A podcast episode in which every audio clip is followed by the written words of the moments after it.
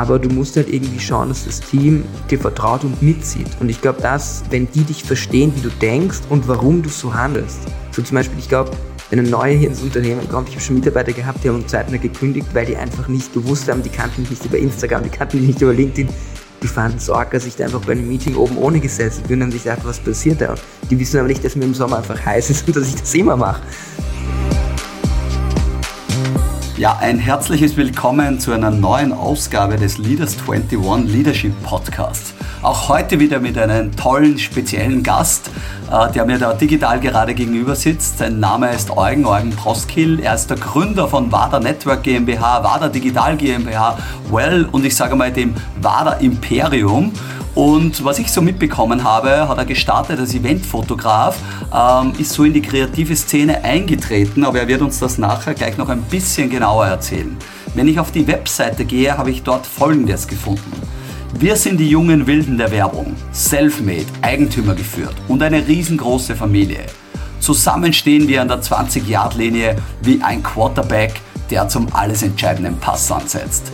Das war so, was mich vorher inspiriert hat, wie ich auf der Webseite war. Und wir werden heute nicht nur über Leadership reden, sondern auch, wie man in dieser doch hart umkämpften Szene der Agenturen, Digitalagenturen, Kreativagenturen nicht nur überleben kann, sondern auch sehr erfolgreich sein kann. Das wird uns alles der Eugen erzählen. Servus Eugen.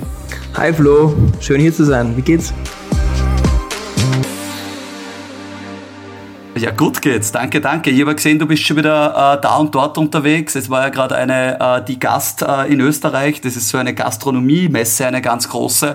Und natürlich seid ihr da auch wieder vor Ort. Habt ihr wahrscheinlich auch Kunden aus dem, nennen wir es mal, FMCG-Bereich? Ist das für euch relevant? Ja, klar. Also wir waren dort. Das äh, ist für uns wichtig. Man muss auch ehrlich sagen, dieses Jahr mit Corona bedingt und so war die Gast auch jetzt nicht ganz so arg besucht, aber es waren wirklich die Profis da. Also es waren wirklich die Leute, die extra Meide machen und die Leute, die wirklich ihren Partnern treu sind und zeigen, auch in schweren Jahren hält man zusammen. Also es war für mich die erfolgreichste Gastmesse, weil einfach weniger da waren. Man hatte einfach richtig Zeit für Gespräche und hat sich einfach viel mehr auf die Leute dort einstellen können. Warst du schon mal dort? Du weißt, jeder sind tausende Leute, bam, bam, bam, aber Logisch, diesmal du bist du hingekommen und, mhm. und super Gespräche geführt. Und ich bin gestern Früh hin habe den ganzen Tag dort verbracht und am Abend gleich heim und war super erfolgreich, wirklich. Okay, wenn wir da schon vielleicht ein bisschen an Leadership denken und so, jetzt sagst du als CEO und Gründer, bist du dann bei so wichtigen Events selber vor Ort, wie gehst du damit um, dass ja oft ganz, ganz viele Events sind und jetzt Delegation und so, aber sagst du da und dort, ist es auch wichtig, dass man dein Gesicht sieht oder wie, wie, wie würdest du das sagen? Also, so wie du vorher schon gesagt hast, wir sind eine eigentümergeführte Agentur. Äh, es ist schon sehr wichtig, dass ich mich bei den wichtigen Sachen blicken lasse, aber mir macht es auch mega viel Spaß und ich schätze auch extremst den Ausgleich, also, also den Abgleich. Also ich sage jetzt mal, wenn ich jetzt einen Mitarbeiter hinschicken würde und der wird mir da Feedback geben, ich wüsste gar nicht ganz genau, wie ich das deuten kann. Also ich bin da selbst vor Ort, hole mir die wichtigsten Informationen und es ist ja auch vom Datum super getroffen. Alle machen jetzt irgendwie die Budgets, die finalen Gespräche für nächstes Jahr. Du brainstormst auch, so zum Beispiel, wir haben ein Projekt, das war super, da wollen wir vier, fünf Partner reinziehen, die konnte man gleich alle auf den Tisch setzen, sagen, hey, seid ihr dabei, habt ihr Budgets, das ist interessant für euch, passt das in eure Kommunikation vom nächsten herein, also mega. Und deswegen, ich sage, äh, solange es mir die Zeit zulässt, werde ich diese ganzen Meetings auch selber wahrnehmen, weil ich es einfach extremst schätze, da auch dabei zu sein. Ja, unwahrscheinlich. Ich meine, es ist am Ende des Tages auch B2B-Sales. Man würde ja oft meinen, wenn man jetzt das nur auf Instagram verfolgt, da und dort von gewissen Leuten, okay, die haben nur Spaß, sind nur unterwegs und eigentlich nur, nur ein bisschen auf der Party. Aber wenn man dann tiefer reingeht, ist das dann doch Arbeit und auch Vorbereitung. Ja? Du fährst ja nicht einfach hin und sagst, da bin ich, äh, haben wir uns was überlegt, sondern das heißt, du hast Konzepte im Kopf, du weißt, welchen Kunden du wo ansprichst und da ist schon eine Strategie auch dahinter. Naja, auf jeden Fall. Also ich, äh, ich bin mit einem Fahrer hingefahren, ich habe einen Weg hin einen Partner mitgehabt, wir sind ja beteiligt an einem alkoholischen Getränk, mit dem der Forscher gesagt, wo wir überall hingehen, wo ich ihn connecte. Mhm. Äh, am Weg zurück, natürlich trinkt man dort ein paar Drinks, aber natürlich dann zurück im Auto gleich weitergearbeitet. Also du gehst hin mit einem klaren Plan und versuchst halt effektiv deine Zeit dort zu nutzen, weil am Ende des Tages, ich war sechs Stunden dort und habe mit 30 Leuten geredet und das musst du halt auch dann irgendwie nachbearbeiten. Genau, richtig. Ne? Ist einmal gut zu hören und gut zu sehen. Wenn wir jetzt ein bisschen in der Geschichte zurückgehen, äh, bevor es jetzt äh, zur Firma kam, Eugen, vielleicht magst du uns ganz kurz ein bisschen so in aller Schnelle deinen Lebenslauf äh, von, vom Kind an erzählen und war die Selbstständigkeit oder das Unternehmertum immer schon irgendwie ein Muss oder ist es gekommen? Was waren so die, die Triggerpoints? Aber nimm uns da ganz kurz einmal mit auf die Reise. Also schlussendlich, ich wollte immer Archäologie studieren mhm. und ich fand Indiana Jones mega geil, ich fand Ägypten geil, ich wollte da irgendwie zu den Pyramiden, ich wollte Geheimgänge erforschen, ich wollte irgendwie in Lebensgefahr kommen, das war immer mein Traum. Bis ich dann irgendwie gecheckt habe, dass mit dem österreichischen Schulsystem und Latein ich das niemals schaffen kann. Also ich bin dann in der HTL, weil ich einfach ein Legastheniker war und musste dann irgendwie die Sprachbarriere irgendwie austricksen und bin dann in der HTL und habe dann dort eigentlich relativ schnell festgestellt, was für eine Macht das Internet bekommt. Und dann war halt kurz vor Abschluss, wo ich dann irgendwie in die Fachschule wechseln musste, weil die HTL doch irgendwie zu wild war. Und habe dann eigentlich äh, auch gesehen, dass die Sachen, die mir Spaß machen, eigentlich auch irgendwie für mich Potenzial hatten. Also es war damals vor 13 Jahren, da gab es Partyfotoseiten ohne Ende und jeder, der gesagt hätte, geh in den Markt rein, oder wenn ich jetzt irgendeinem vernünftig denkenden Menschen gesagt habe, hey, ich will eine Partyfotoseite machen, hätte der gesagt, du, dieser Markt ist übersättigt, der macht keinen Sinn. Aber ich bin ja in den Markt rein, ohne irgendwie dem Hintergedanken da Business zu machen. Ich wollte nur gratis auf Partys und irgendwie, ja, coole Leute kennenlernen und am Ende des Tages mir die Konzerttickets erschnorren. Mhm.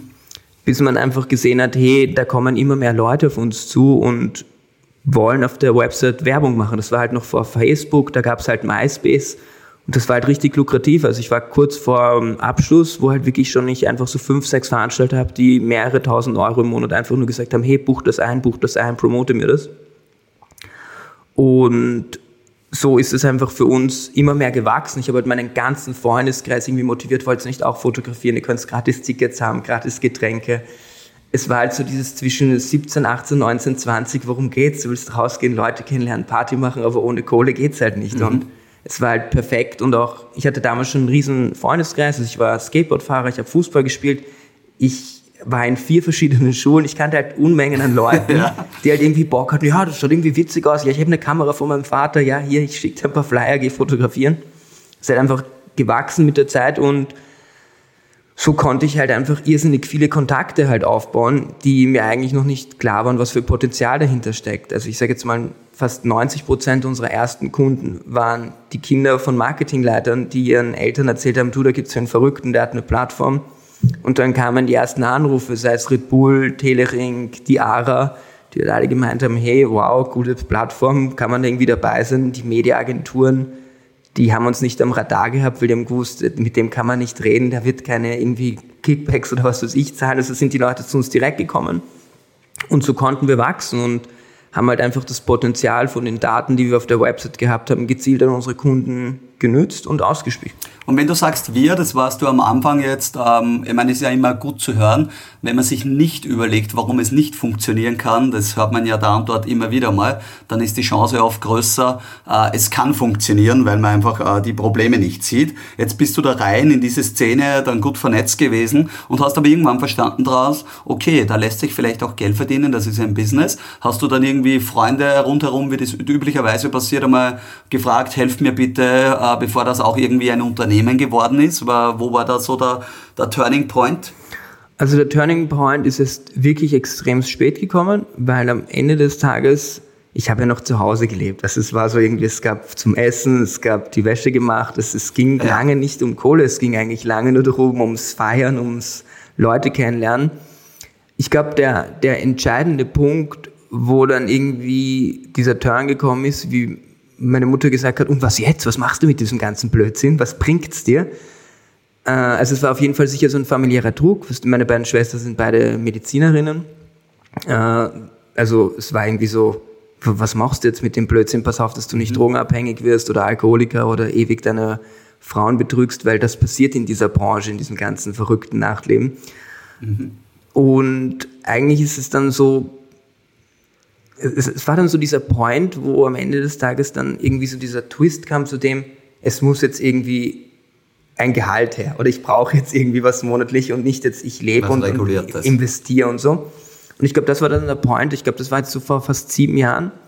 oder vor acht Jahren, äh, da ist dann auch mein jetziger Geschäftspartner gekommen, der auch bei allen meinen Unternehmungen beteiligt ist, der Jakob. Mhm. Und das war dann so, so ein Punkt, wo wir gesagt haben, ja, hey, nützen wir noch jetzt diese ganzen Kontakte, die du hast und ich helfe dir da, das mit aufzubauen. Und, und ich glaube, das war dann so der Schritt. Davor ging es eh auch schon so mit großen Videoproduktionen. Ich hatte Eresdorf als Kunden, bin für die rumgeflogen, habe Videos gemacht. Ja. Ich war halt so, also so eine One-Man-Army, die auf allen Festivals war, dass ich halt um nichts geschissen hatte. Ich bin, keine Ahnung, mit gefakten Bändern. Also ich habe schnell gewusst, diese Eintrittsbänder, die bestellst du danach in Hallenfarben für 60 Euro und kommst überall rein, nimmst 20 Leute mit. Ich habe gewusst, mit einer Warnweste kommst du überall rein. Also ich hatte immer eine Warnweste im Rucksack und war dann auf der Bühne, war Stage Manager. Das war dann so weit, dass ich mal bei einem Festival in der Stadt, äh, in einem Stadion mit fünf Freunden mit Warnwesten rein bin und meine beste Freundin dann Security gesagt hat, hey, überwacht das Klo und die ist dann drei Stunden dort gestanden, weil sie Angst hatte, wegzugehen. Also wir waren da richtig tief drinnen. Ja. Und ich musste dann irgendwie dieses ganze Thema selbst zu filmen, selbst zu fotografieren halt irgendwie weglegen, weil ich halt irgendwie gemerkt habe, okay, die Firma braucht irgendwie einen Kapitän, einen Leader. Und so ist es dann begonnen, ab dem Zeitpunkt, wo ich dann wirklich in die Rolle als CEO geschlüpft bin, wo ich dann auch wirklich einen Titel bekommen habe, gesagt, ja, du bist hier der Anführer. Und ich glaube, das war so dieser wirklich ernste Punkt, wo es darum geht, okay, da kann man die ersten Mitarbeiter, so zum Beispiel unser erster Mitarbeiter, das war gleich ein Agenturleiter, der, ich weiß nicht, also Unmengen verdient. Das heißt, wir haben gewusst, okay, wir arbeiten mal bis zum 15. oder 18. nur mal, um den zu bezahlen. Und dann ging's los und dann erstes Büro, wir waren bei einem Psychologen eingemietet im Hinterzimmer, der uns dann nach einem halben Jahr rausgehaut hat, weil dort halt gekifft worden ist und die Leute halt durchgehend betrunken waren. Dann sind wir in unsere erste Wohnung gezogen, die dann halt ein Büro war, wo dann wirklich mal, da waren wir schon so zwölf Leute, da ist dann mal die Jungfrau Matt gekommen, äh, Geschäftsführung, hat gesagt, wir schauen, nicht, wir schauen uns das jetzt an, wir wollen ja wissen, wer unser Partner ist die dann der Schlag getroffen hat, wie wir gesagt haben, das Meeting findet bei uns im Stiegenhaus statt, auf Bierkisten. Und was? Und dann so, mietet sie das auch? Und dann so, nein, aber wir haben keinen Platz und in der Küche ist gerade ein Meeting und am Gang, also sorry. Und ja, und ich glaube dann so wirklich dieses, es wurde ernst, war dann, wie wir im achten Bezirk nach einem Jahr Bauphase in dieses wunderschöne Büro hier im achten Bezirk gezogen sind. Mhm und dann wirklich klare Strukturen geschaffen haben. Also es, war dann wirklich. Aber bis dorthin war es wirklich, also wahrscheinlich hat das Hiring auch so ausgesehen, du hast beim Weggehen oder irgendwo mit Leuten gesprochen, gesagt, du, wir machen da was, das kriegt jetzt schon die Form einer Firma, wir brauchen Leute, fang doch an, sei am Montag da, oder? Das wird wirklich so funktioniert haben, wenn ich das, wenn ich da so reinhöre. Also, also ich sage jetzt mal, Jakob, mein Geschäftspartner, der hat bei einer Party, den habe ich kennengelernt beim Kelis-Konzert vor zwölf Jahren in der Pratersauna, und wir waren dort dicht, sind im Kontakt geblieben. Dann habe ich ein Konzert veranstaltet, ich habe The Game nach Österreich geholt und er hat ein Mixtape auf meiner Party gegeben und war dann bei The Game gesigned. Dann drei Jahre später war er wieder zurück und in Wien und äh, irgendwie haben wir uns verstanden. Dann mein Cheffotograf, der jetzt auch mein Magazin leitet, war Fotograf Nummer eins. Dann mein Head of Technik, das war ein Freund, den ich beim Fotografieren kennengelernt habe. Mhm. Mein Head of Promotion, den habe ich äh, ursprünglich kennengelernt über einen Kontaktmann, der uns mal geholfen hat, Bierkisten zu schleifen. Also äh, meine erste äh, Projektmanagerin hat einen Kunde hier installiert, das war seine Ex-Freundin. Also es war hier wirklich so, man konnte genau wissen, wo er ist und ich glaube erst so von vor vier, fünf Jahren ging es dann wirklich los mit richtigen Plattformen, Schalten, Castings, was die früher unsere Bewerbungsgespräche, die haben, wir haben die halt auch, dreh mal einen Joint, ob du das überhaupt kannst, oder wir haben uns komplett eingeraucht oder haben, keine Ahnung, die gefilmt ins Internet gestellt und abstimmen lassen, die Community soll es der werden oder ja. der. Also aller Elon Musk, ne, der stimmt, der lasst ja auch Dinge über Twitter abstimmen. Da war es ja schon der Zeit ein bisschen voraus. Na, warum ich reinfragen will, schau, das ist immer sehr interessant, auch für die Zuhörer und Ihnen. Ähm, so wie, wie starten Firmengeschichten, ne? wie strukturiert war was. Jetzt höre ich, das war weniger strukturiert, war mehr aus dem Spaß heraus, aber wahrscheinlich war schon auch harte Arbeit dahinter, egal wie viel Party. Ich glaube, das ist ja auch relevant zu verstehen. Dinge passieren ja dann nicht zufällig, dass man mit Jungfern Matt oder mit anderen irgendwie Kontakt hat, oder? Da muss man auch irgendwo, der Output muss ja auch da gewesen sein. Also ich sage jetzt mal so, es, es war wirklich so ein 24-7-Job. Also wir haben die Website Vater.at, unsere, unser Magazin, am Laufen gehalten. Wir haben die Agentur gegründet und am Wochenende haben wir selber die Promotions gemacht. Das heißt, wir sind nach Linz gefahren, Freitagabend haben aufgebaut, Samstag früh, also Samstagnacht dann in Linz noch Promotorinnen irgendwo in der Stadt versucht haben aufzureißen und ihnen da klar zu machen, geh jetzt heim schlafen, du kriegst morgen 60 Euro, sei beim Europlaza oder wo auch immer. Haben wir uns Promotion gemacht. Das ganze Wochenende haben wir Samstagabend gleich ein Video geschnitten, es dem Kunden fertig gemacht, Sonntag abnehmen lassen, Sonntag nochmal Promotion, abgebaut nach Wien, Zurück. Auto ausgeladen und Montag wieder das gleiche und das ein Jahr durch, also es war absoluter Wahnsinn es war so, ich war gefühlt ein Jahr nicht bei Familienfesten. Meine Mutter hat gedacht, und springt da wenigstens was raus, ist das nur just for fun? Aber es hat halt gewachsen und dann hast du halt einfach Systeme gebaut. Du sagst, da gibt es einen Head of Event, da gibt es einen Head of Promotion, mhm. da gibt es einen Typen, der kümmert sich bei uns um die Autos. Wir brauchen ein Lager. Dann hatten wir plötzlich ein 1000 Quadratmeter Lager, wo wir für 50 Kunden eingemietet mhm. haben. Also Wie würdest du jetzt eure Dienstleistung äh, äh, bezeichnen? Ist es auf der einen Seite seid ihr die Kreativ-Werbeagentur, auf der anderen Seite Event-Promotion-Agentur? Ist das alles? Seid ihr so ein One-Stop-Shop? Ähm, oder wo fängt es an, wo hört es auf? Also ich sage jetzt mal so, unser USP, so damit werben wir nicht, aber es ist halt so ein bisschen intern. Wir sind so eine Agentur, wo es immer ein bisschen mehr gibt. Also ich sage jetzt mal, wenn einer drei Stück bestellt, gibt es halt zufällig fünf, weil wir einfach sagen, hey, wir finden das so gut und wir haben einfach mehr produziert. Aber wir sind schon so eine 360-Grad-Agentur, die sich schon spezialisiert haben auf Guerilla. Mhm die dann aber versucht, mit kleinen Budgets das Beste rauszuholen. Also wir versuchen schon ein bisschen das System auszutricksen und versuchen wenn du uns jetzt einmal 100.000 Euro gibst, schon da das Zehnfache rauszuholen, weil wir halt einfach die Logiken und die Mechaniken und die aktuellen Themen in der Welt gut kennen und das uns quasi als Vorteil gegenüber anderen Agenturen auf die Fahne schreiben. Und kommt der typische Kunde zu euch mit einem Plan oder eher mit einem, da möchte ich hin oder da haben wir jetzt ein neues Produkt und äh, bitte, äh, WADA, macht es so, so verrückt oder crazy oder whatever als möglich oder sowohl als auch? Also der typische Kunde kommt zu uns in 99 Prozent der Fälle durch irgendeine Empfehlung oder weil er irgendwie was von uns gesehen hat und sagt halt, das hätte er auch gern. Ob es jetzt irgendwie so, mhm. ich weiß nicht, ob du mitbekommen hast, wir haben ja Make Shark gemacht oder Austrian Airlines, mhm. alles so Sachen, wo man über zwei Milliarden Sichtkontakte generiert hat, wo wir dann halt auf den Kunden sagen, hey du, äh, das geht nicht. Also das muss passen, das sind verschiedene Aspekte, die dazugehören, aber meistens kommen die Kunden, weil sie durch uns den die Entrance in die Jugend wollen. Also dadurch, dass wir noch immer das Magazin haben, was so Zielgruppe ist zwischen 15 und 35, versuchen alle Kunden, die zu uns zu kommen, irgendwie in den Markt einzudringen, der Jugend. Und da, glaube ich, sind wir einfach Anlaufstelle Nummer eins. Wir haben jetzt auch gerade einen neuen Handy-Tarif gelauncht für die A1, äh, der auch nur im Jugendsegment ist, wo die halt klar gewusst haben, da seid ihr der beste Partner. Wir brauchen da, keine Ahnung, ein paar hunderttausend Registrierungen.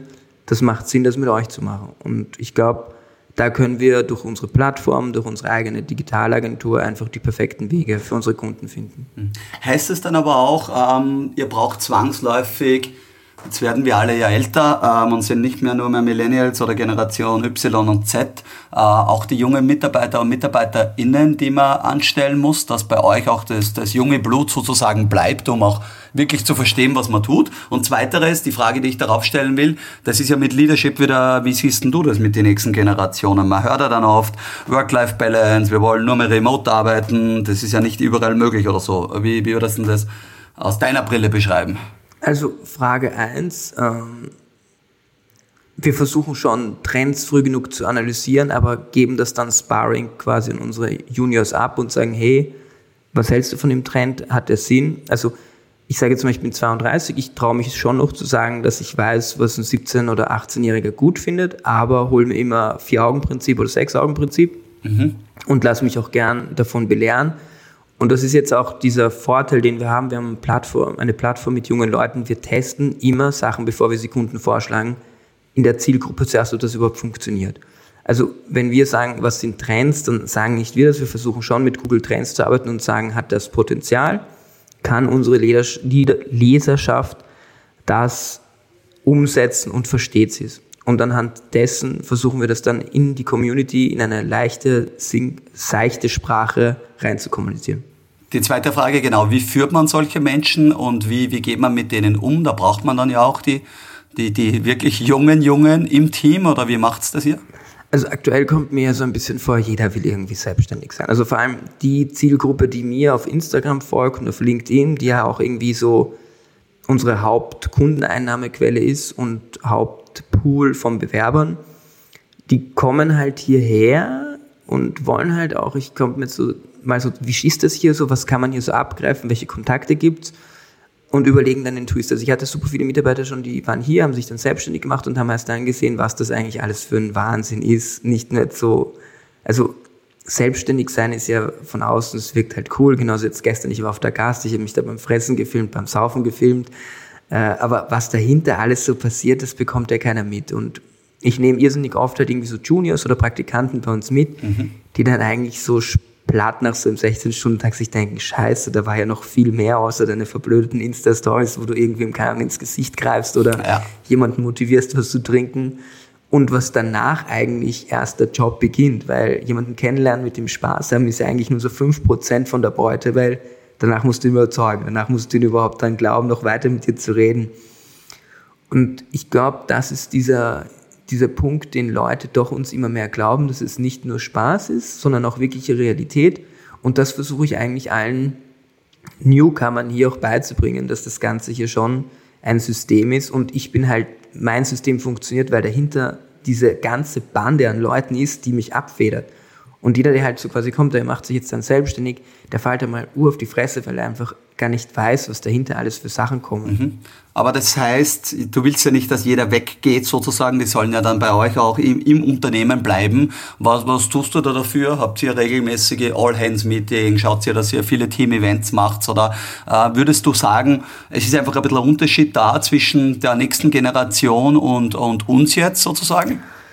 Also das Thema, was mache ich, also ich, ich, ich glaube, ich als junger CEO bin extremst gut darin, mich täglich mit allen Mitarbeitern irgendwie abzugleichen. Sei es jetzt nur irgendein Witz, sei es über den Bildschirm schauen, Feedback geben, sei es äh, ich, ich, ich erlebe sehr viel, das heißt, ich reise viel, ich, ich, ich hole mir sehr viel Input von woanders und ich teile das Wissen aus. Das heißt, wenn ich woher komme, zum Beispiel heute, ich komme von der Gast gestern zurück, ich habe Produkte mitgebracht, habe gesagt, wir testen das jetzt und jetzt gibt's hier um ähm, 12 Uhr, wir testen neue Getränke, die Talheimer Limonaden. Kennst du die? Mhm.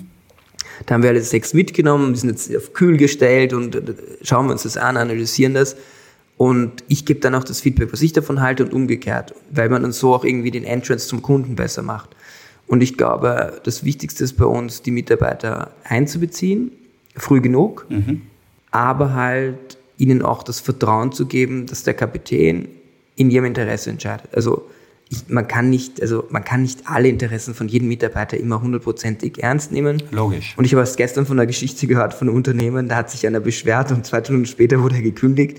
Das ist bei uns nicht, das finde ich auch eine Orge-Mentality, mhm. aber du musst halt irgendwie schauen, dass das Team dir vertraut und mitzieht. Und ich glaube, dass, wenn die dich verstehen, wie du denkst und warum du so handelst. So zum Beispiel, ich glaube, wenn ein Neuer hier ins Unternehmen kommt, ich habe schon Mitarbeiter gehabt, die haben Zeitnah gekündigt, weil die einfach nicht gewusst haben, die kannten mich nicht über Instagram, die kannten mich nicht über LinkedIn, die fanden es arg, dass ich da einfach bei einem Meeting oben ohne gesessen bin und haben sich gedacht, was passiert da? Die wissen aber nicht, dass mir im Sommer einfach heiß ist und dass ich das immer mache.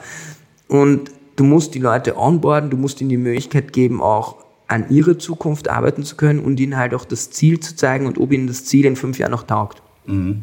Nur dann ziehen sie mit einem Strang.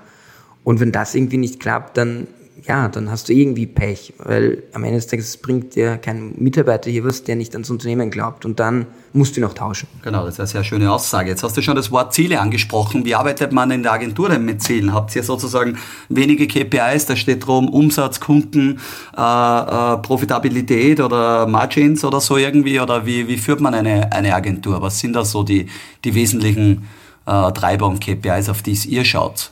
Also bis vor Corona war das hier so, was verdient wurde, wurde ausgegeben. Also es war so irgendwie so, wir haben plötzlich, keine Ahnung, 12.000 Euro Mitgliedschaften für irgendwelche Software im Monat gehabt und keiner hat gewusst, brauchen wir das, aber es ging sich halt aus. Mhm.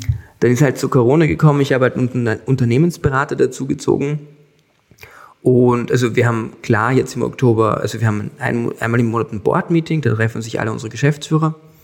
Und wir machen Budget. Also wir arbeiten wirklich nach Budget. Und eine Sache, die ich seit zwei Jahren hier lebe und die finde ich das Beste und die pusht das ganze Team auch irgendwie an. Zehn Prozent von unserem Jahresumsatz müssen Produkte sein, die nicht älter als zwei Jahre sind.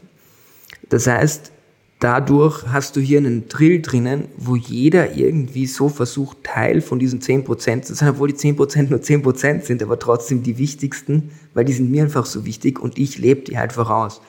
Also ich, glaube, mein Team hasst mich, wenn ich irgendwo wieder zurückkomme und sage, wir müssen das machen, wir müssen das machen. Und das ist, ja. scheitert halt eigentlich aktuell nur an Personal. Also wir, wir haben gerade, ich glaube, sechs oder sieben Stellenausschreibungen nur in der Network, in der Digital 3, bei Wada Media 2. Also wir könnten viel, viel schneller sein, aber bei uns ist das wir wollen halt hier auch nicht jeden sitzen haben. Wir wollen jemanden haben, der sagt, klar, wir bauen hier ein Medienhaus, wir wollen Satelliten in die Welt schicken, wir wollen groß denken mhm. und der halt dann nicht zusammenzuckt, wenn der Chef irgendwas komplett Verrücktes sagt, sondern sagt, ja, okay, das ist der Weg, da rennen wir mit. Mhm. Gib uns ein Beispiel. Was, was war da so drinnen im letzten Jahr oder so in diese 10 Prozent, wo du sagst, das war neu oder das war. Mm, also wir haben äh, die Vada Digital gegründet mhm. und haben uns halt da extrem spezialisiert auf Online-Shops, wo wir beteiligt sind. Das heißt, wir kriegen quasi einen, einen Anteil von ihrem Umsatz dann, wir haben mit der WADA Network die WADA Media gegründet. Das heißt, wir haben Hauswände übernommen von Hausbesitzern und bemalen die. Mhm. Das heißt, da können Kunden, ähnlich wie man in New York das kennt, Hauswände, so ein bisschen Ghetto, Graffiti-mäßig besprayen lassen und sind halt voll urban drinnen. Dann äh, haben wir auch mal als Ziel gesetzt, die ganzen Filter, die wir machen. Da machen wir inzwischen für Red Bull weltweit Filter. Da haben wir gerade eine Zusage bekommen. Auch da machen wir gerade Brasilien und Südafrika einfach für Aktivierungen. Das ist halt ein mega geiles Projekt, weil du wächst mit jedem Land mit, machst Adaptionen, kriegst halt noch weitere Sachen.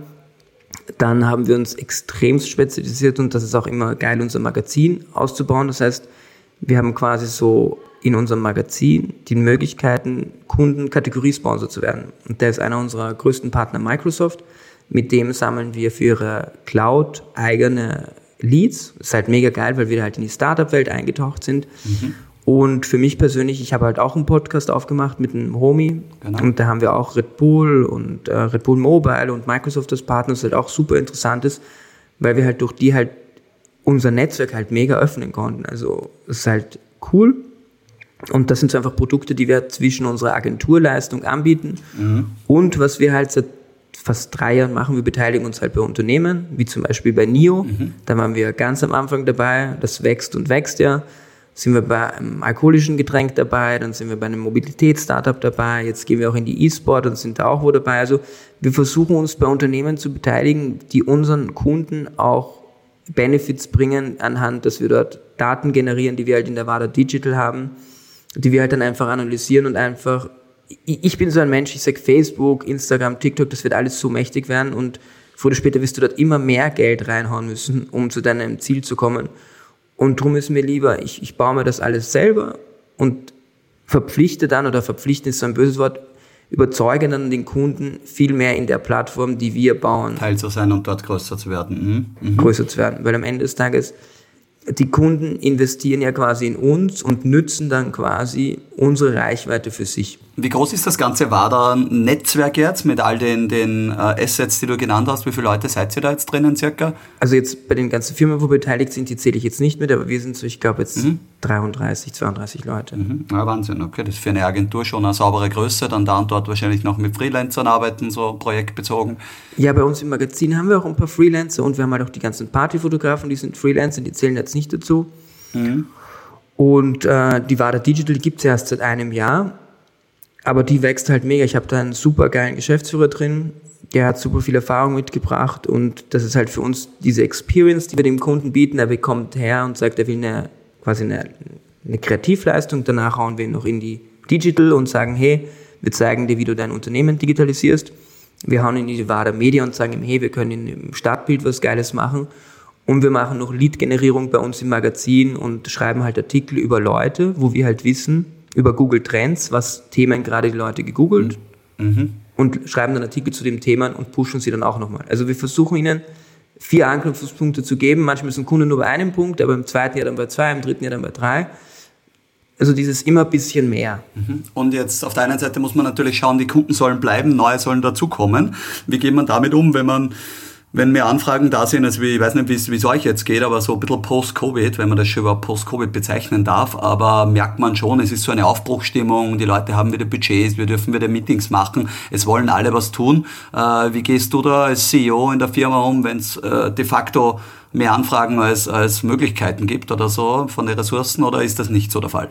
Also früher, also ich bin ein irrsinnig loyaler Mensch und mir ist einfach Loyalität am allerwichtigsten. Und früher hat mich das richtig getroffen, wenn ein Kunde nach zwei Jahren so irgendwie woanders hin ist. Also das war wirklich so für mich so alt. Das war so wirklich so eine Woche, was da für eine Scheiße passiert und wer ist da schuld dran und äh, jetzt ich blöd gesagt, aber den schlagen wir zusammen, so im Kopf, Alter, was ist mit dem Idioten los und das, wieso geht der weg? So, da hat sich meine Meinung komplett geändert, weil ich sage jetzt mal, wenn ein Kunde geht, gibt es ja nichts Besseres, als wenn er woanders hingeht, sich was anderes anschaut und entweder wiederkommt oder sagt, er ist wo besser aufgehoben. Mhm.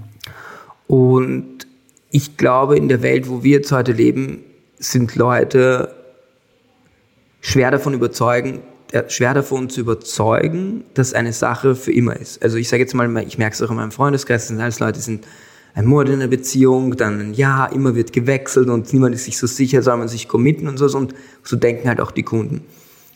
Aber das Ziel sollte ja sein, den Kunden so arg abzuholen und so zu begeistern, dass er permanent sagt, ich wurde dort neu fasziniert und habe mich neu in, eine, in meine Agentur verliebt. Und zu dem Thema Anfragen zu viel, zu wenig, darum geht's bei uns nicht. Wir wollen einfach mit den richtigen Kunden arbeiten, wo ich sage, hey, du passt bei uns gut rein, weil wir einfach so viele Vorteile gegenüber anderen Agenturen haben, weil wir einfach den Markt, in den du willst, so gut kennen und so viele partnerschaftliche Aktionen machen. Also bei uns ist zum Beispiel der größte USP, wenn du kommst, ich lasse jeden meiner Kunden an meinem Netzwerk mitnaschen. Und auch wenn ein Kunde mal keine Ahnung, jetzt nur 500 Euro bei uns ausgibt, habe ich den schon dreimal mit irgendwas vernetzt und der hat schon dreimal Vorteile gehabt, dass der dann sowieso irgendwie hier bleibt, weil er sagt, alleine die Zusammenführung von dem und dem Projekt hat ihm schon wieder so viel mehr gebracht, dass der sich da gar nicht irgendwie so fühlt, wie wenn er gar nicht hier drin ist, weil er sowieso in unserem Kosmos mitschwimmt und mhm. wir wollen am Ende des Tages, also mein Ziel ist, ich, ich, ich kann nicht Red Bull nachbauen. Also ich finde, Red Bull ist so eine geile Firma und der Herr Mateschitz hat das mega gemacht, aber das traue ich mir nicht zu. Aber ich will zumindest an 100 Firmen wie Red Bull Teilhaber sein und aus diesem großen Wertschöpfung dann meine Kunden komplett 360 Grad betreuen und überall die richtigen Brücken legen. Also wie so ein richtig riesen Netzwerk. Genau, jetzt sagst du, du machst das.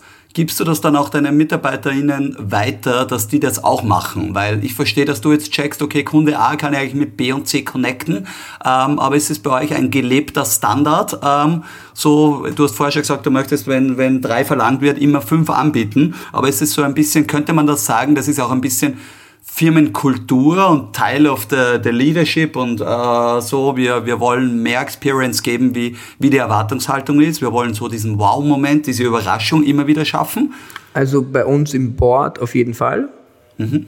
Ich sage jetzt mal, die Mitarbeiter immer mehr, weil sie jetzt sagen, weißt du, die haben halt einen riesen Zugriff. Also wir malen mit internationalen, weltberühmten Illustrationen unsere Wände an. Also da, da, wir haben ja auch das Calle Libre Fest, das ist ein internationales Street Art Fest da schöpfen wir so orges Know-how aus der ganzen Welt mit Leuten an. Das ist, also, natürlich versuchen wir dann den Mitarbeitern klarzumachen, jetzt nicht auf C-Level, aber hey, beziehen wir den Artist dazu? Hey, arbeiten wir mit den kolumbianischen Videocutter zusammen? Also, ich versuche natürlich mein Netzwerk, das ich kennenlerne, denen zur Verfügung zu stellen und in ihren Arbeiten natürlich bereitzustellen. Das ist super wichtig. Und da werden die auch gechallenged. So zum Beispiel, wenn ich jetzt von einem Trip zurückkomme und sage, hey, ich habe da sechs Leute kennengelernt, bauen wir das so zusammen, verbinden wir die dann sind die teils mal baff, aber sagen, das macht Sinn, holen wir den noch dazu. Mhm. Also vielleicht bin ich da einfach ein bisschen schneller als die anderen im Denken, aber im Long Run macht mein Team dann den Feinschliff, dass es auch wirklich funktioniert. Also ich, ich pick das schnell mal mit Dixo zusammen und die machen ein Fundament schauen, dass das Fundament da ist. Wie glaubst du, jetzt sagst du, es sind verschiedene Organisationen, es ist Event, es ist Kunden, es ist kreativ. Wo geht da die Reise hin? Will man das Unternehmen? Möchtest du das noch weiter skalieren? Also aus meiner Erfahrung weiß ich natürlich, das ist zwar schön, 33 Mitarbeiter und 50 und 70 und 100 und mehr, aber das bringt auch eines mit sich, das bringt schon ein bisschen mit sich, äh, dass man bei den Leuten sein muss, dass natürlich auch da und dort mehr Challenges gibt und so. Wo möchte denn ähm, der Eugen mit seinen Unternehmen, seinen Beteiligungen und so in drei Jahren stehen und wie kommt man da hin? Also ich würde am liebsten nur mal Geschäftsführer von der Holding sein, in allen anderen Firmen Top-Geschäftsführer zu sein, wo man sich wöchentlich, monatlich bei einem Board-Meeting abgleicht. Mhm im Großen und Ganzen denen natürlich zu 100 Prozent vertraut und dann halt große Projekte machen, die länderübergreifend sind, wo man sagt, man hat drei, vier Länder verbunden mit einer geilen Geschichte oder man hat andere große Netzwerke kennengelernt, die da mitmachen. Also ich sehe mich im Long Run schon natürlich als Kreativer und ich sage jetzt mal, alle meine Unternehmungen haben auch was Kreatives an sich. Aber dass ich jetzt hundertprozentig daily in den Kampagnen mitarbeite, werde ich im Long Run nicht mehr so richtig schaffen. Also ich, ich liebe es, wenn ich Impulse gebe, wenn ich sage, hey, in die Richtung will ich, dass ihr denkt und dann höre ich drei Monate später, die waren beim Kunden und haben was ähnliches in die Richtung verkauft. Und dann sage ich, ja, ich habe den Kunden gut gelesen. Aber das Wichtigste ist, wenn du mit jemandem ein Gespräch hast, ihm zuzuhören, zu wissen, was er will und zu wissen, was machst du mit den Informationen. Und wenn du das gut kannst, kannst du es runterdelegieren und an dein Team, die halt dann wissen, wie man mit diesen Entscheidungen umgeht. Mhm. Aber für mich, ich würde am liebsten nur mehr geile Beteiligungen im Punkto Nachhaltigkeit machen, im Punkto Mobilität. Ich würde irrsinnig gerne irgendwie so eine richtig geile weltweite App noch rausbringen, ähnlich wie du, die dann einfach, äh, die ich vielleicht gar nicht mal verkaufen würde, sondern einfach das als Cash-Cow sehe. Ich weiß es nicht. Also ich, ich, ich, ich haue ja aktuell fast 80 Prozent von unseren Gewinnen jährlich hauen wir in Unternehmen rein. Weil wir halt einfach sagen, uns geht's ja eh gut mit unseren Gehältern und irgendwie bin ich so ein Typ, ich schufte jetzt nicht unbedingt für mich, sondern eigentlich dann schon für die nächste Generation. Das ist irgendwie so, habe ich halt irgendwie von zu Hause irgendwie so mitbekommen, dass uns ja eher eigentlich allen viel zu gut geht, aber was ist mit der nächsten Generation? Und das macht mir eigentlich so Spaß zu überlegen, was kann man alles aufstellen für die Zukunft. Mhm, jetzt hast du ein Wort angesprochen oder zwei Dinge möchte ich fragen. Ähm, wenn neue Kunden kommen, jetzt gibt es da immer wieder auf der einen Seite mit Snapchat, mit TikTok, mit ganz, ganz vielen neuen Medien, jetzt die ganze NFT, Blockchain, Kryptowelt, äh, umgekehrt aber auch ESG hast du gerade in den Mund genommen. Wie wichtig ist denn das für eure Kunden? Wie wichtig ist es aber auch für eure MitarbeiterInnen, ähm, dass die sagen, hey, wir tun was für die Welt, wir denken nachhaltig, ähm, wir sind da und dort unterwegs. Sind das relevante Themen oder werden die, siehst du das als als, als Chef der Agenturen so immer relevanter werden bei dem Kunden und nicht nur Greenwashing, sondern echt was zu tun?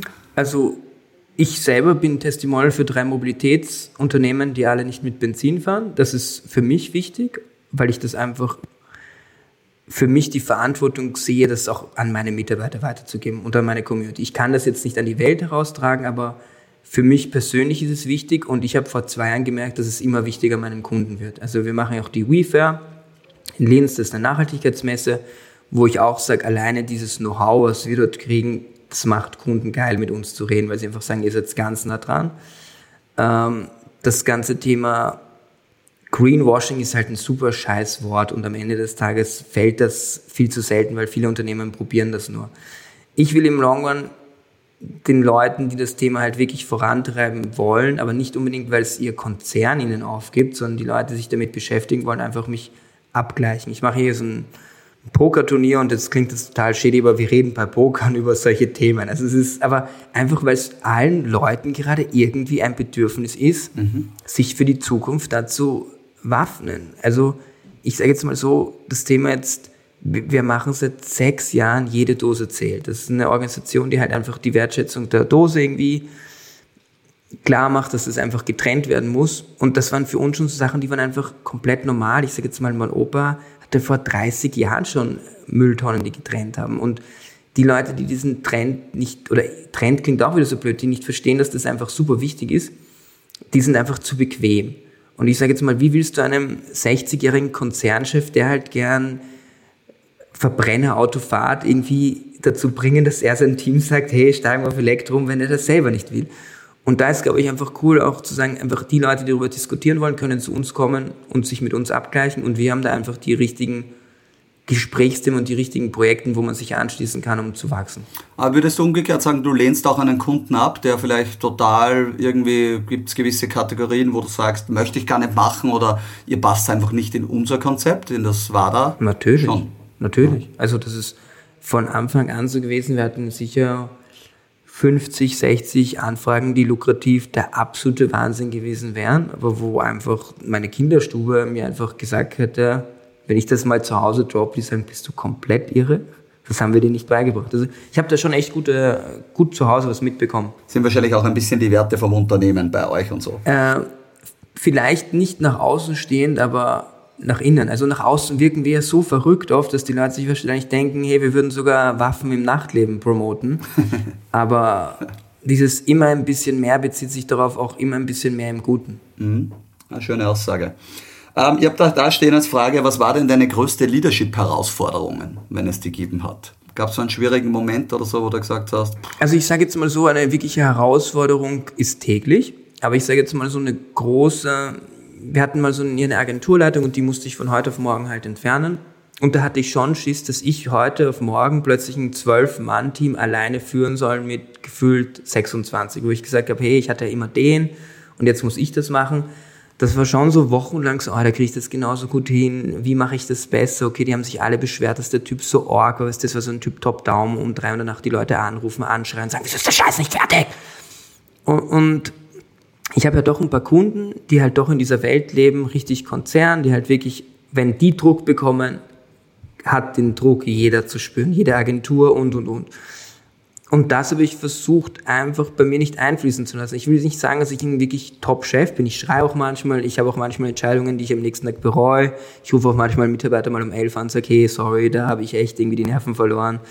Ich glaube, das Wichtigste ist, einen Fehler zu machen und einzugestehen. Und wenn du das kannst, bist auf jeden Fall schon ein guter Leader, weil du einfach mhm. beide Perspektiven haben kannst.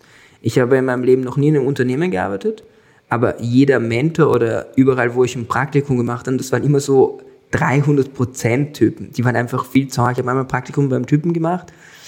Der hat sich in der Zeit scheiden lassen, hat eine andere geschwängert, hat die geheiratet, in sechs Monaten eine riesen Firma aufgebaut.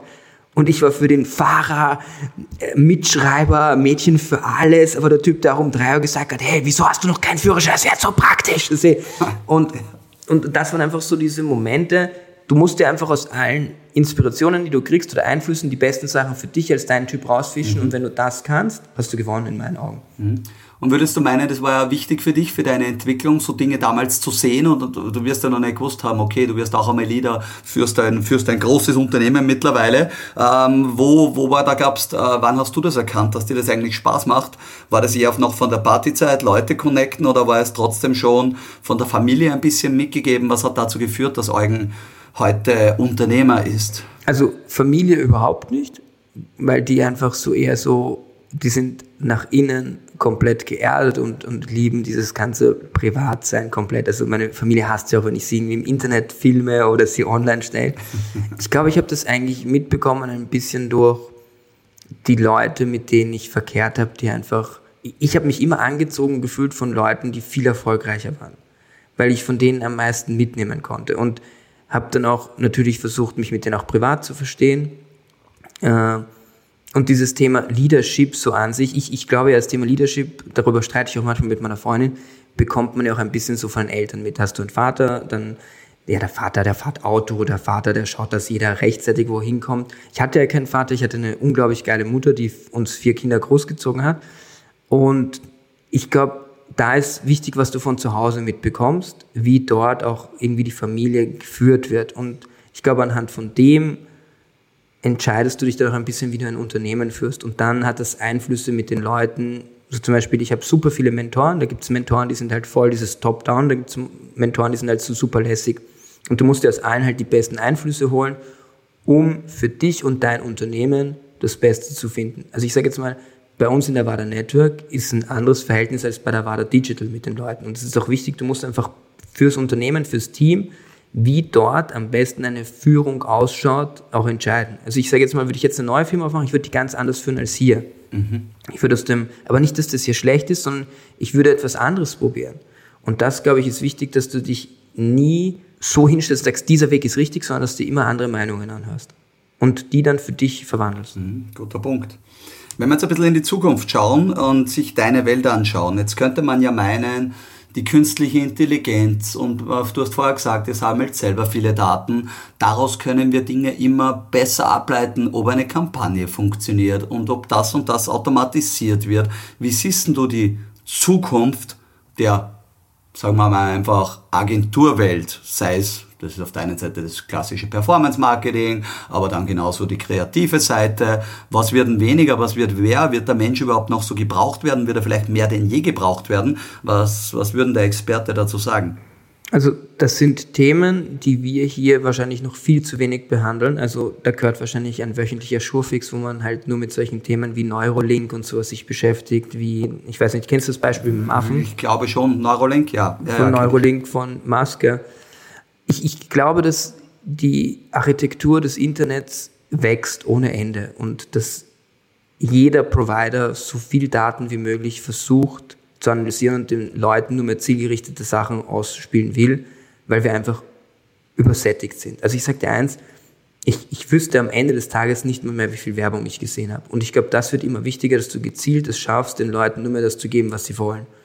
Und das wird die Zukunft. Ob es jetzt ist über eigene Plattformen, ob es jetzt ist noch mehr gesteuerte Kanäle, ob es jetzt ist über eigene Plattformen wie Hello Again, wo du dich nur mal mit deinen Sachen beschäftigst, wird immer wichtiger werden, weil die Leute schaffen es nicht mehr, die ganzen Sachen aufzunehmen. Und wenn das nicht irgendwie bald passiert, glaube ich, dass auch eine Verblödung der Menschen passiert wird, weil ein 0815 Mensch da draußen wird am Tag von, ich weiß nicht, 5, 6, 700 Brands bespielt, mhm. der wird wahnsinnig werden. Alleine wenn ich in den Supermarkt geleuchtet, nur wenn ich dann im Nachhinein den Werbeblock sehe oder auf Instagram, TikTok vorbeigehe, wie das alles so stark wird. Das heißt, ich glaube, du wirst immer gezielter als Agentur schauen, dass du die Leute abholst mit den richtigen Messages und in einer großen Dachkommunikation versuchst, mehrere Sachen mitzunehmen. Also jetzt keine Ahnung, sagen wir, ich beschäftige mich mit Nachhaltigkeit, dann wirst du versuchen, mit deinem Produkt in eine nachhaltige Schiene zu gehen, dass du allgemein mit dieser Werbestrategie von großen Firmen mitschwimmst. Und das, glaube ich, wird so die Zukunft sein. Ich glaube, du wirst gezielt mehr mit verschiedenen partnerschaftlichen Partnern im Konvoi werben. Mhm. Das glaubst du auch äh, unternehmensübergreifend logischerweise Natürlich. dann mit anderen Natürlich. arbeiten wirst. Ne? Auf jeden Fall. Ist es bei euch schon, merkt ihr, die Offenheit der Kunden, weil ich sage mal so, es gibt ja trotzdem gerade ein bisschen einen Generationenbruch. Die nächste Generation übergibt da auf die Jüngere, die sind vielleicht auch mehr offen und sagen, früher war das mein, mein Mitbewerber und jetzt kann ich eine Co-Opetition, würde man ja sagen, Corporation Competition, äh, Kampagne machen. Äh, kommen da Leute bei euch rein und sagen, du, wir könnten eigentlich mit einer anderen Firma was machen? Oder bist du da, der da sagt, hey, lass uns einmal probieren, Firma A und B connecten und aus 1 plus 1 vielleicht 3 zu schaffen? Also ich sage es jetzt mal so, schau dir die Marke Supreme an. Die hat vor zwei Tagen announced, dass eine wirkliche abgefuckte Skateboard-Marke, die hat mit Louis Vuitton gearbeitet, die hat mit Rimowa gearbeitet, arbeitet jetzt mit Tiffany und Co., wo gerade die weltweiten Testimonials Jay-Z und Beyoncé sind. Genau. Haben die einen weltweiten Drop gemacht, wo ich und 35 Freunde in einer Drop-Gruppe sitzen und alle versuchen am Donnerstag was von diesem Hype zu kriegen. Und dann sage ich jetzt mal ehrlich, die Hälfte der Leute kannte gar nicht Tiffany und Co., mhm. wie solche Multiplikatoren das ausnützen. Ich sage jetzt mal, wie Supreme die Kooperation mit Louis Vuitton gemacht hat, frage ich dich ganz ehrlich, wem hat es mehr gebracht? Im Long Run hat es viel mehr Louis Vuitton gebracht, weil sie es wieder jünger gemacht. Gut, die haben es dann auch gekauft, ne? muss man ja fairerweise sagen. Ne? Nein, nicht Louis Vuitton, eine andere Firma hat es gekauft. Also Blödsinn, die hat ja, jetzt muss ich gerade überlegen. Die gleiche Firma, die Timberland gehört, das ist auch so ein riesen Konglomerat. Aber das die Caring Group, ich weiß gar nicht auswendig, ja, stimmt, aber du hast recht, das war nicht Louis Vuitton. Also nicht LVMH. Mhm. Und, und da geht es darum, die nützen das ja eigentlich nur aus, um Marken zu verjüngern. Und das ist die Beantwortung deiner Frage. Wir versuchen das ja auch bei uns im Shop. Wir verkaufen eigenen Kaffee für eine Rösterei, die verjüngt werden wollten. Wir bringen mit internationalen Artists Puzzle raus, wo wir bis zu, ich glaube, 4000 Stück pro Auflage verkaufen. Wir versuchen Kooperationen mit T-Shirts zu machen. Wir machen mit großen internationalen Brands Kooperationen auf unserem Brand, weil sie unsere junge Zielgruppe haben wollen. Also jeder will gerade reden. Schau dir mal Capital Bra an, der hat gerade ein Braté rausgebracht. Braté, ja, habe ich schon getrunken. Steht im Supermarkt. Und, und, und das ist ja eigentlich der Punkt, die Leute wollen große Brands verjüngen. Und das geht nur partnerschaftlich. Mhm, guter Punkt. Als kurzen Nachtrag, VF Corporation war die Firma, die Supreme gekauft hat, war dann, glaube ich, über eine Milliarde der Deal auch richtig. Das musst du mal vorstellen, wie geil du verkaufst als junger Typ, gründest ein Skateboardleben für eine Milliarde, alt. Sehr kleine Marke am Ende des Tages trotzdem gewesen ne? und einfach sehr authentisch geblieben, ja, sehr spannend.